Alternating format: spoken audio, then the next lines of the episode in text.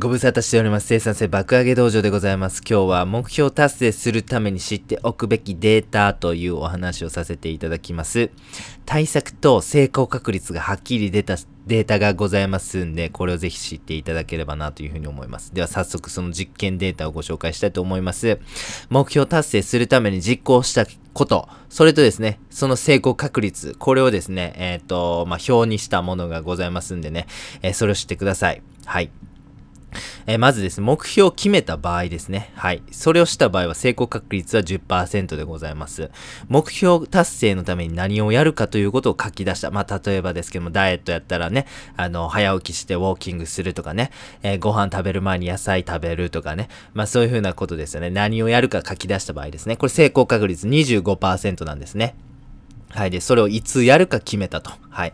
えー、まあ、今日から、えっ、とね、えー毎食、えーしっかりとコントロールした食事をするとかね。はい。いつそれをやると決めた。この場合45%でございますね。計画と戦略を立てた場合50%。そしてですね、えーその、えー目標ですね。これを周りの人に宣言した。私これ達成するからと言った場合は65%でございますね。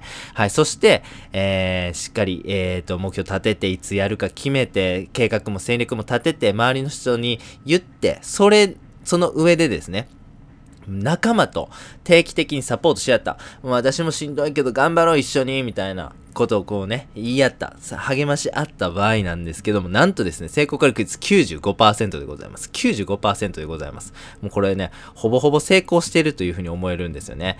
はい。つまりなんですけど、この実験データからわかることはですね、目標を決めるだけは不十分で、いつやるかを決めて計画を立てて、しかもそれを周りの人に宣言するし、えー宣言してですね。そして、その志を共にする人募って、共に励まし合いながら実行するとですね、もうほぼ成功するということがわかるんです。はい。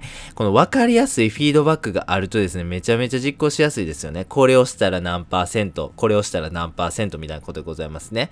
はい。データを知ることでね、成功確率がわかるのが非常に面白いなということでシェアさせていただきました。